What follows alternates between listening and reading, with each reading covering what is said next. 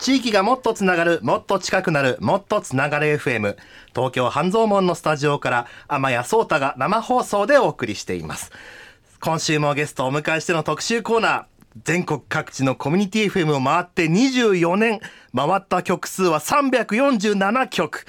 コミュニティ FM ファンで知らない人はいないバイブル的ウェブサイト、えー、コミュニティ FM 大図鑑を特集します。スタジオにはコミュニティ FM 大図鑑編集長の小柴隆さんにお越しいただいております。小柴さん今日はよろしくお願いします。はい。コミュニティ FM 大図鑑編集長の小柴です。よろしくお願いします。今日はよろしくお願いします。いやもうレジェンドを目の前にして私も震えが。いやあの僕もねこのコミュニティ FM 大図鑑もコミュニティ FM ファンの一人として、あの、サイトが多分立ち上がった頃の、その、僕、中学生時代からずっと愛読させていただいてて。もうかなり初期、えっ、ー、と、1997年5月にウェブサイトを立ち上げたんですけれども、はい、じゃあその頃から？その頃から、もう小柴さんのこのコミュニティ FM 大図鑑を通して僕はもうずっとコミュニティ FM の世界を見てきたんですよ。いや嬉しいですね。と同時にちょっと恥ずかしいですね。いやいやいやもう24年間ってすごいですよね、えー、もう本当にねコミュニティ FM のまあ黎明期からずっと追いかけてらしてるということなんですけども。普段は学校にお勤めの傍ら全国各地のコミュニティ FM を巡って、えー、訪問されていると、はい、で、えー、このね、模様や、このコミュニティ FM のその新しく開局する情報など、えー、最新情報をね、まとめたウェブサイトとして、このコミュニティ FM 大図鑑ね、1997年5月に立ち上げて、今年で22年と、はい、いうことですね。いやでも、すごい今このねコミュニティ FM まあだいぶ曲数も増えてきましたけれども、はい、あのここまでやっぱりそのコミュニティ FM っていうことにこう焦点を絞って、あの、まとめ上げてるウェブサイトっていうのは本当ね、唯一かなと思うんですけども。他にはないですね。そうですよね。えー、本当にあの、ね、さっきまあ自分業界な聴取率みたいな話をしましたけども、はい、本当ね、知り合いの中でもコミュニティ FM 関係者の方でもみんな見てるんですよ。コミュニティ FM 大図鑑。はい。そうで、今日も、あの、じゃ本番前に、あの、今日ミュージックバードのね、ちょっとお偉いさんがいらして、スタジオに。はい、で、あの、すごいいつも見てますって言うんで、あのね、あの、ご挨拶の機会をいただいたりして、はい。で、実はあの、小柴さんもミュージックバードのスタジオには今回13年ぶりにいらっしゃると伺ったんですけども一度お邪魔させていただいたことがありましてその時は全然番組出なくてもう見学だったんですけれども今回出演者で出させていただくと思う。いや本当貴重な機会いただいてありがとうございます。いえこちらこそ本当にありがとうございます。そんな小柴さんにね今日はもうコミュニティ FM の話をじゃんじゃんね伺っていこうと思います。まずですねその小柴さんこのコミュニティ FM ねどうしてここまでこう小柴さんがコミュニティ FM を愛してやまないのか。この小柴さんがねコミュニティ FM にどうしてハマったんだろうっていうのをちょっと伺いたいんですけどもどんなきっかけでままずコミュニティ FM の前にやっぱりラジオにはまる時期がありましてでもそれ小学校4年の時です。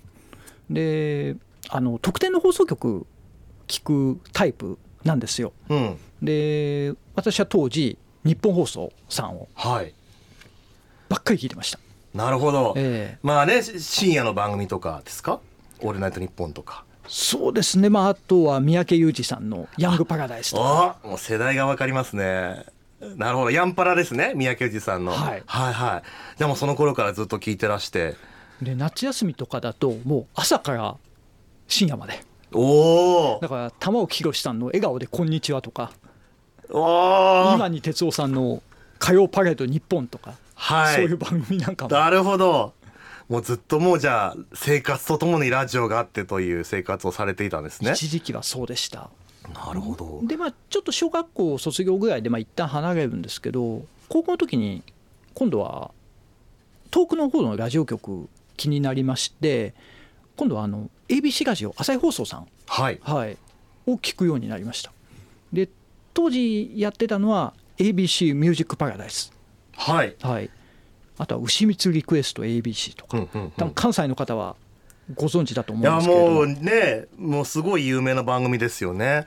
で鶴瓶がおかず笑福亭鶴瓶さんのラジオ番組とか。すごい。だってあのねまだその90年代ってまあねインターネットもそんな発達してましてラジコもねないですから、はい、あの遠くのね放送局を聞くって言ったらそのもうラジオで夜中工夫してアンテナを伸ばしてこうなんとか電波を拾って聞いていたっていう感じなんですよね。雑音混じりの中で聞いてました。わあすごい。本当筋金入りだったですね。それで、えーと、そんな中そのコミュニティ FM と出会うきっかけって何だったんですか、えーと、地元に、えー、FM 多摩 G ウィンドという放送局が開局しまして、はい。はい、ここで初めてコミュニティ FM というメディアを知りました。なるほど。最初こうコミュニティ FM の放送を聞かれた時どう思われました？なんかまあ FM なのでまあ一般的なまあ FM 放送のようなまあ雰囲気内容ではあったんですけれども喋ることは全部地元の話題。うんもうねあの市区町村単位でやってる放送局ですからね、えー、だから当時だとまあ多摩市とかその周辺の話題ばっかり出てたのであなんかすごい近いなっていう。あ、えー、自分の地元の話ばっかしてるって思って、はい、はあ。でファックスなんか送ると大抵読まれるってなるほど、えー、まあでもね、しかもやっぱり同じ町内の誰々さんからって言って、なかなかね、に、あの、大きな曲の番組とかだとね、なかなかこう読まれることの方が珍しかったりしますもんね。はい。だからやっぱり嬉しいんですよね。うん、えー。届いたっていう感じが。なるほど。まあそういうフレンドリーさっていうのがやっぱね、フレンドリー。魅力だったってことですね。はい。なるほど。で、当時あの、FM タマさんは、あの、CM で、もうスタジオに遊びに来てくださいっていう CM を繰り返し流していまして。あすごいですね。もう放送局のしかもスタジオに来てくださいと。はい。あすごいですね。普通なんかね放送局ってすごいなんかもう入り口に警備員さんが立っててなんか勝手に入ったら怒られそうな感じなのに。なんかすごい敷居が高いイメージがそれまであったんですけども、もう全然スタジオ来てくださいって自ら放送で、はい、行っていいんだみたいな。行っていいんだって。で実際に行きました、はい、おい。行ったんですね。だからこれがまあ第一歩ですよね。なるほど、はいえっ、ー、とね、FM タマのスタジオって、あの、まあ、今はね、えっ、ー、と、閉局されちゃったのが。残念ながら2010年に閉局してしまったんですけれども、ね、当時、京王線の成績桜ヶ丘駅の近くのビルに、スタジオがあって、はい。そのビルに行かれて、はい。で、スタジオってもうあれですか、結構入ってもすぐスタジオがあったような感じなんですか？カウンターがあって、その奥にスタジオがあるっていう。あじゃあもう本当にもうフロアに着いたらもう目の前かというかもうすぐ。ほぼ目の前ですね。おえで実際スタジオは中とかも入られたんですか？えっと最初の訪問の時は入ってないんですけれども2回目か3回目の時にじゃあ生放送出てくださいっていうおでで。出ちゃった。出ちゃいました。わあどう いきなり見学しに行ったら出てくださいってなってスタジオの中に、はい、えどんなことを喋ったんですか？もうな何喋ったか覚えてないんですけれどもなんかパーソナリティさんの質問にもう緊張しながら答えてました。すごい。まあねそれまでやっぱりアクセスの手段ってお便りとかねはがきとかでまあ送ってパーソナリティが読んでくれてみたいなのがまあ多かったラジオの中で、はい、見に行ってしかも中入れてくれて番組にも出れちゃうっていうのはかなり新鮮だったんじゃないですか？いや新鮮でした。こんなに身近なラジオってあるんだっていうそれでもうハマってしまって。まず第一歩ですね。なるほど、はい、でその次の年に北海道行く機会があってで、まあ、北海道でもコミュニティ FM まあ特に一番最初コミュニティ FM できたの北海道ですからじゃあちょっと行ってみようと。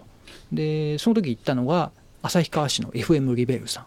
はい、はい、であと函館市の FM イルカさん、はい、はい、あの FM イルカさん日本で最初に開局したコミュニティ FM ですもんね。パイオニアですね。はい。でまあその時 FM リベルさんパーソナリティの川島元気さんという方がいらっしゃったんですけれども、はい、はい、この方のまあまあローカルネタ満載のマシンガントークがすごくて。ええー、名物パーソナリティさんの。そうですねあでもかなりインパクト。しかもねなんかその地元のってねだからもう聞いてる人が聞いてああそこあそこって思うような話をもうひたすらマシンガントークで。テンション高く。すげえすごいです。もうかなりもう行った先でねなんかもう初めて行ってもなんか地元に詳しくなっちゃいそうな感じですね。そうですね。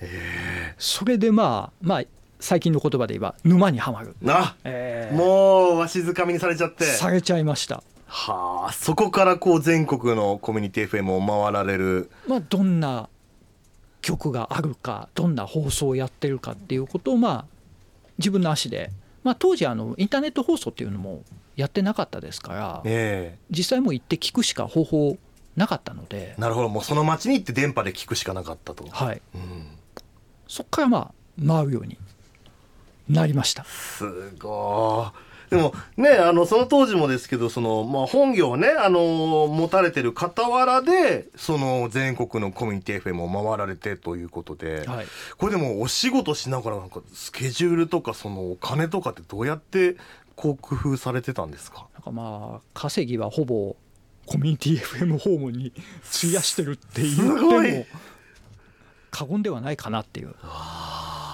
で幸いちょっとまあ平日休みの仕事なのであの、まあ、平日とか使って行ってます。あのコミュニティ FM は土日放送やってないところが結構多くて。生放送を確実に見るには平日の方がなるほど。いいんですよ。なるほどなるほど、はい、あじゃあちょうどこうスケジュール的にもちょうどよくてということで、はいなるほど。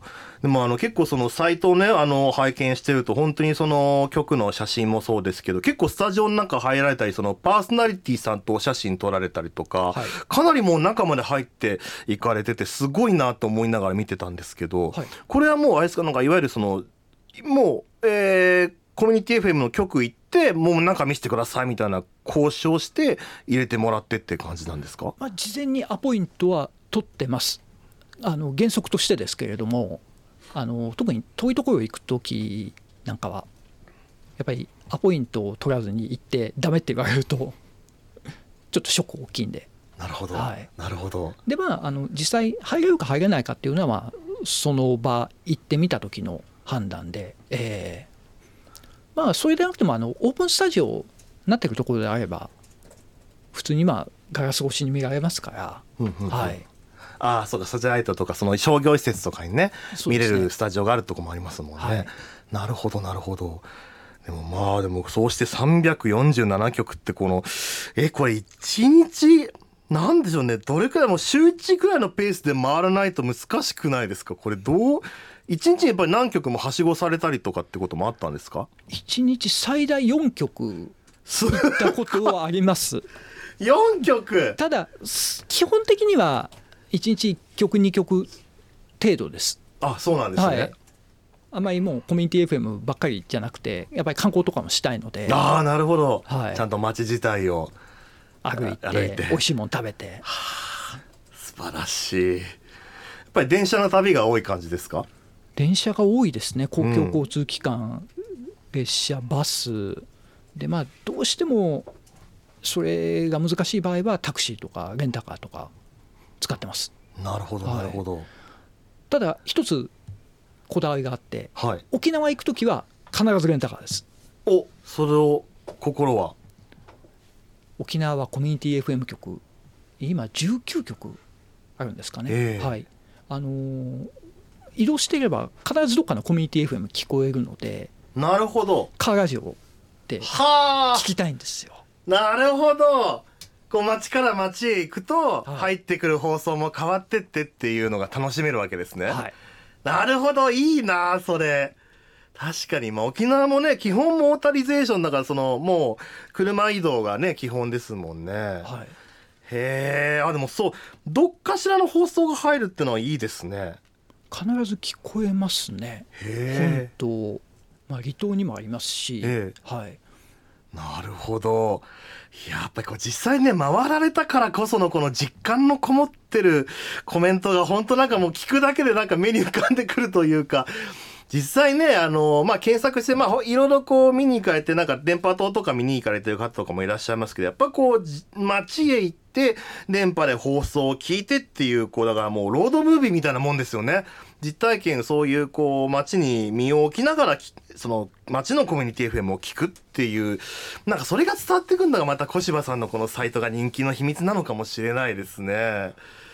いやー、本当にありがとうございます。ちょっとね、はい、あのー、今はね、そのコミュニティ FM にハマったきっかけ、入り口の話でしたけども、はい、あのー、ここでね、後半の方ではですね、その、まあ、コミュニティ FM、小芝さん流のこのコミュニティ FM はこう楽しめっていうような、そういうちょっとね、突っ込んだお話をね、引き続き聞いていこうと思います。えー、というわけでね、えー、前半はひとまずここで一曲挟みまして、後半でも引き続きお話を伺っていこうと思います。えー、もっとつながる FM では番組をお聞きのあなたがもう一人のパーソナリティです。生放送で僕たちの会話にぜひぜひ飛び入り参加してください。今週のメッセージテーマ、あなたが聞いてるコミュニティ FM の好きな番組を教えてください。普段聞いてる番組の他に実際に私たちこんな番組作ってますっていうスタッフの方からの実践もお待ちしております。メールアドレスは mtfm.musicbird.co.jp mtfm.musicbird.co.jp ツイッターのハッシュタグは番組名と同じもっとつながれ FM もっとつながれはひらがな FM はローマ字でお願いします。どこの放送局で聞いているかも書き添えていただけると幸いです。よろしくお願いします。お待ちしておりますよ。というわけでですね、これからおかけする一曲なんですけども、今回の小柴さんに一曲ね、選んでいただきました。はい、ぜひね、ここで小柴さん、ぜひこの曲紹介をですね、お願いできればと思うんですけど、よろしいですか？はい。では、お願いします。はい。ポルノグラフィティでミュージックアワー。地域がもっとつながる、もっと近くなる、もっとつながる FM。東京半蔵門のスタジオから天谷聡太が生放送でお送りしています。今週は全国300局以上のコミュニティ FM を取材しているウェブサイト、コミュニティ FM 大図鑑編集長の小柴隆さんをお迎えしています。小柴さん、後半もどうぞよろしくお願いします。よろしくお願いします。よろしくお願いします。小柴さん、メールがね、すごい来てます。ああ、ありがとうございます。ありがとうございます。ちょっとね、順番にご紹介していきますよ。えー、こちらはですね、えー、南沢、南沢真弘さんからいただいてます。ありがとうございます。ありがとうございます。えー、山谷さんこんばんは。初めてメールさせていただきます。あ、ありがとうございます。好きな番組は、静岡県富士市のラジオ F で放送されている 2D です。自分は趣味柄アニメやゲーム関連の番組を聞くことが多く、この番組もそうなんですが、なんといっても地元と二次元コンテンツの関わりにスポットを当ててることが多いのが特徴。地場産業の紙作りと漫画の結びつきを取材したり、はあ、なるほど。人気作品の聖地となった近くの自治体からキーパーソンを招いてトークをしたりと、掘り下げ方がコミュニティ FM ならではでとても面白いのです。放送が水曜日の夕方4時半からと生で聞くのはなかなか難しいのですが休みが取れた時にはできるだけ聞くようにしていますと。いただきました南沢さんねあのちょっとあのツイッターでもね拝見しててプロフィール拝見させていただいたらまあコミュニティ FM を題材にした小説を書かれていると。あの、日本のコミュニティ FM 局と異世界を舞台にラジオ局を作って学ぶ小説、異世界ラジオの作り方というのを現在連載中ということです。すね、面白そう、これ読みたい。すごいですね。最近そのね、あの、君声、映画君声とかね、君の声がとか、あの、ラジオを題材にした結構アニメとか映画って、また増えてきたかなって気がするんですけどね。やっぱりこう、ラジオファンの熱ってのは熱いですよね。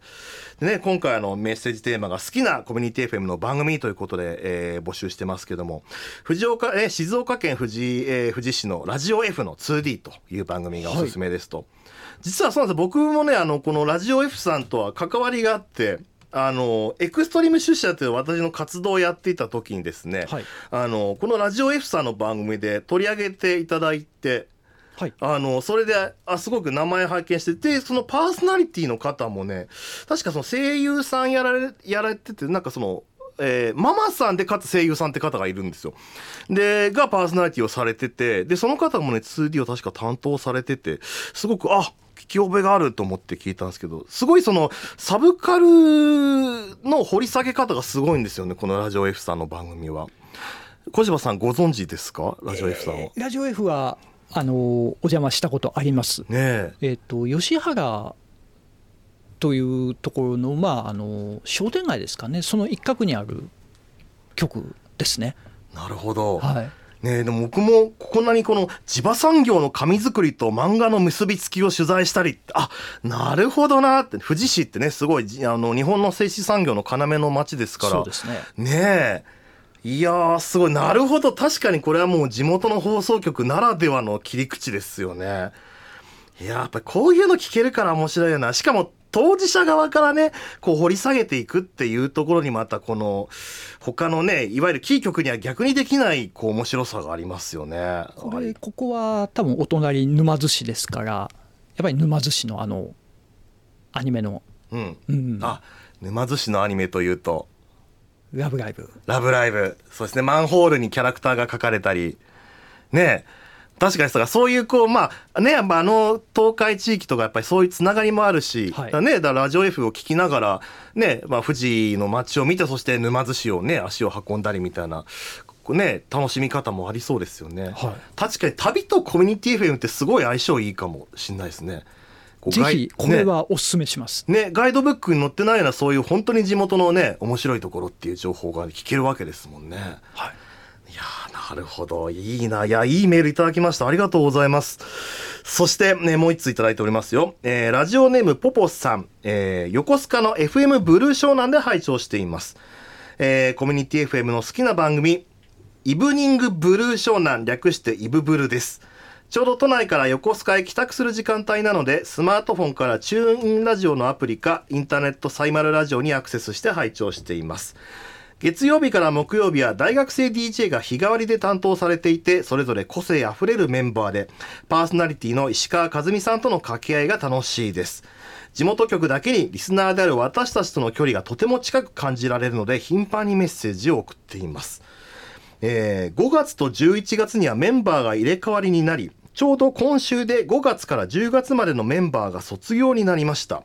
その卒業制作がウイロウ売りの発表なのです。あの、滑舌をね、練習する、売り、売り、売り売り歩いて売り売りみたいなやつですよね。あれを、あれを皆さん一生懸命練習してきた成果はここに披露されます。あ、生放送でウイロウリやるんだ。プレッシャーすごそうだ。いや、本当に卒業検定って感じですね。同じウイロウリでも大学生 DJ の皆さんそれぞれの個性が出るので、リスナーの私もこの時は真剣に拝聴しています。すごいなもう。なんか一緒に育っていく感じがする。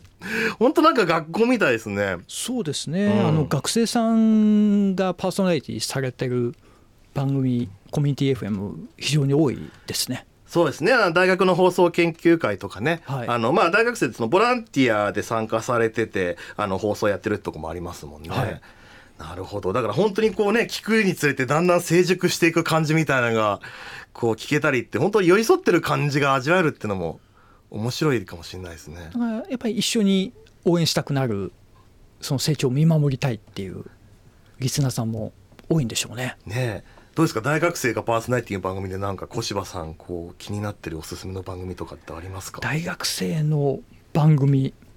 うん。あでもこの FM ブルー湘南さんのイブニングブルー湘南あの出たことありますあそうなんですねあそうなんですか、それは、それはじゃあ、石川和美さんもじゃあご存知かもしれないですね。はい、石川和美さんも、はい、あの、存じ上げてます。あ、そう、あの、ツイッターで、ね、石川さんからメッセージ頂いてるんですよ。はい。三宅裕二のヤンパラ中学時代聞いてました。